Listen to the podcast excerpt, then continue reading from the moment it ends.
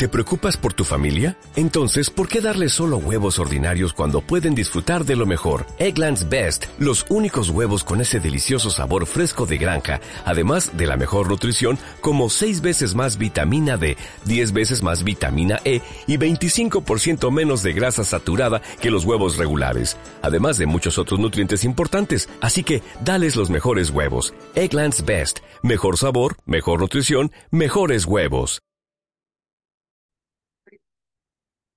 Vivimos en una época donde el deporte es un negocio, donde el deportista o el atleta se juega mucho más que el orgullo.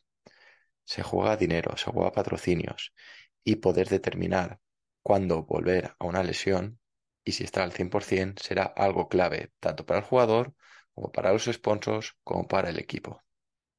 Muy buenas y bienvenido al nuevo podcast sobre cuándo competir después de una lesión. Os voy a contar hoy lo que yo creo que es necesario que debe tener en cuenta tanto los preparadores físicos como los fisios, médicos, el equipo médico en sí de un equipo y además el atleta o el jugador para poder volver bien o en las mejores condiciones posibles a la competición. Pues bien, hay muchos factores a tener en cuenta y es que eh, la gravedad de la lesión pienso que es lo más importante. No es lo mismo tener una lesión que te pueda apartar una semana, 10 días, que romperse, por ejemplo, el cruzado, donde te puedes ir a 9, 10, 12 meses para volver a, competir. Y además, que no acaba ahí la recuperación en un cruzado, sino que tienes que continuar y continuar y continuar. Entonces, esto marcará mucho, la gravedad de lesión marcará el, cómo será el regreso a la competición. Hay varios factores importantes y pienso que tanto el, médico o el médico rehabilitador del equipo, el fisio, el readaptador barra preparador físico o el Strength and Conditioning Coach, eh, llamado en, en, inglés, y luego el propio entrenador, ya de las habilidades técnicas, lo que sería, por ejemplo, un Pep Guardiola, un Luis Enrique, pues debería haber un trabajar o deberían trabajar todos a la par desde el primer día, ¿vale? Bueno, me he dejado de lado el nutricionista, psicólogo, pero los meto dentro. Pienso que en el momento un jugador se lesiona o una persona se lesiona, desde el día uno todos son parte activa del proceso de recuperación y debemos dejar de lado ya esa, esa creencia de que las primeras semanas o la primera fase tiene que ser el médico, luego el fisio y a lo mejor al preparador físico o al ratador le llega a los cuatro meses, por ejemplo, un cruzado y es cuando empieza a trabajar de forma activa y no. Debe haber un consenso entre ellos y trabajar todos a la par. Pienso que esto determinará mucho y muy bien el poder regresar en las mejores condiciones a la competición. Y es que el, yo pienso también que el éxito no debería medirse solo por el tiempo o la velocidad en la que una persona se ha recuperado. Es decir, no porque el Chimi Ávila esté compitiendo a los cinco meses y medio después de romperse el cruzado, quiere decir que la readaptación de, de ese LCA ha sido brutal. Ni tampoco por, no nos podemos ir al, caso contrario, al extremo contrario, de estar dos años para volver a competir por un cruzado. Pero lo que sí creo que marcará y determinará si ha habido o no una buena recuperación será el rendimiento en la propia vuelta a la competición. Es decir, llegar a competir es relativamente fácil. Tú respetas los tiempos de recuperación del tejido, y con poquito que haga, un futbolista puede volver a competir. Pero mantenerse a ese nivel de la élite, el nivel previo, incluso superior a lo que estaba antes, eso es más difícil. Y pienso que eso es lo, más importante y el objetivo que debería buscar pues, cualquier redactador, cualquier preparador físico.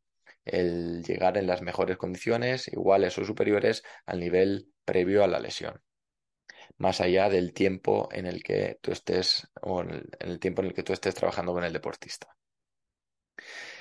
Y es que hay veces que no es solo importante eh, que llegue o que se haya recuperado a nivel mecánico, a nivel estructural, un, un tejido, sino que eh, la fuerza, por ejemplo, la flexibilidad o la potencia al comparar un, miembro con el otro, ya sea una pierna con la otra, un brazo con el otro, no es suficiente. Es decir, tú puedes tener la misma fuerza de tus cuádriceps, de tus isquios, incluso en conjunto de la pierna derecha con la izquierda y no estar preparado todavía para el regreso a la competición.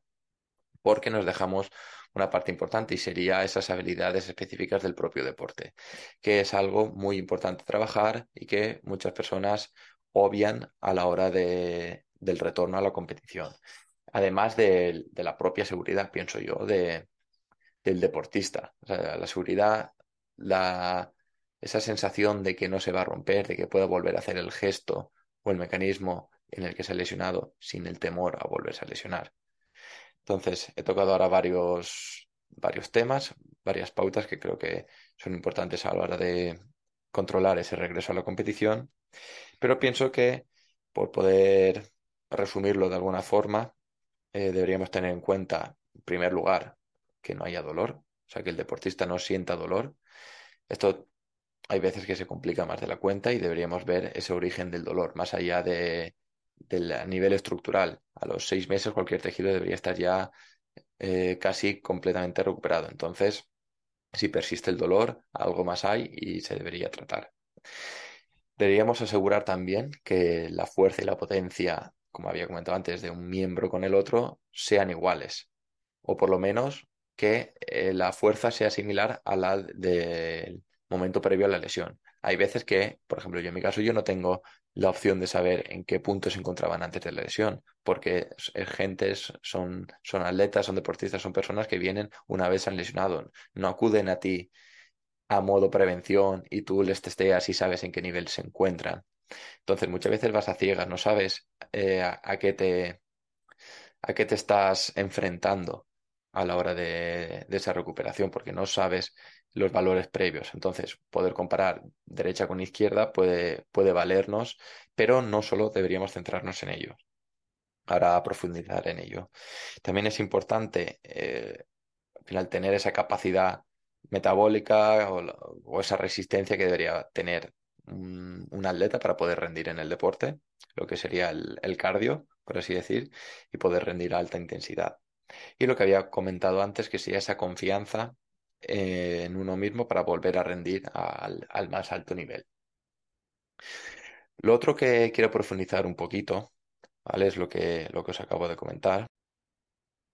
Y es que hay veces que tú no sabes los valores previos del, del deportista o del atleta antes de la lesión.